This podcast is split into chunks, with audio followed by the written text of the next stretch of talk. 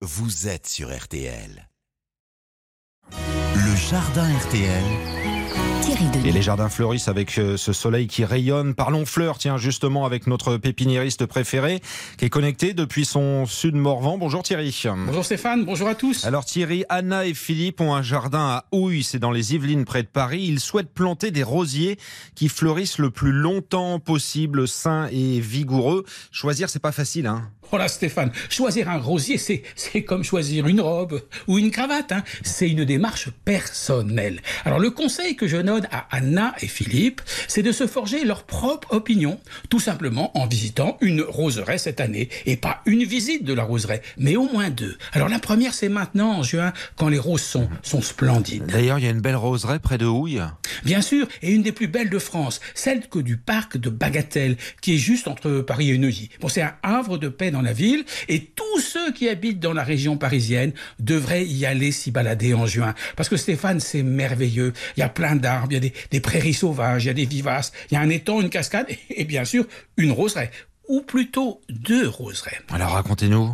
Ben, la première roseraie de Bagatelle, elle est très soignée, avec les plus beaux rosiers anciens et modernes, en buisson, sur des tuteurs et même en pergola. Il y a toute la gamme des rosiers anciens et modernes. Un choix immense. Anna et Philippe vont se régaler. Tout est étiqueté. Anna et Philippe prendront des photos et noteront les noms des rosiers ben, qui vont leur taper dans l'œil. Et la seconde roseraie de, de Bagatelle?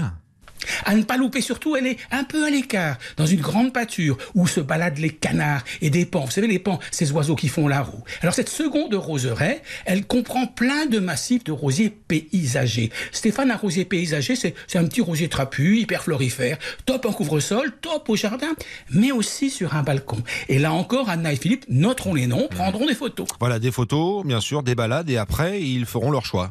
Oui, mais pas tout de suite. Avant, ils devront faire une seconde visite dans la roseraie de Bagatelle. Une seconde visite fin août ou début septembre. Et là, ce sera l'épreuve de vérité, parce que la chaleur de l'été sera passée par là. Et certains rosiers qu'ils auraient pu trouver merveilleux en juin, ben, ils seront peut-être en, en piteux état. Et d'autres, en revanche, seront en parfaite santé, toujours en fleurs ou prêts à refleurir. Oui, début septembre, c'est l'épreuve de vérité pour les rosiers. Alors, je résume, Stéphane, dans une roseraie.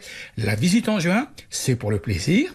Et la seconde visite, début septembre, c'est pour le choix final. Bon, après, Anna et Philippe n'auront qu'à attendre l'automne pour planter. Voilà, double promenade plaisir, c'est le programme que vous propose Thierry Denis, notre pépiniériste des jardins du Morvan. Merci à vous Thierry, bon week-end. Bon week-end, Stéphane.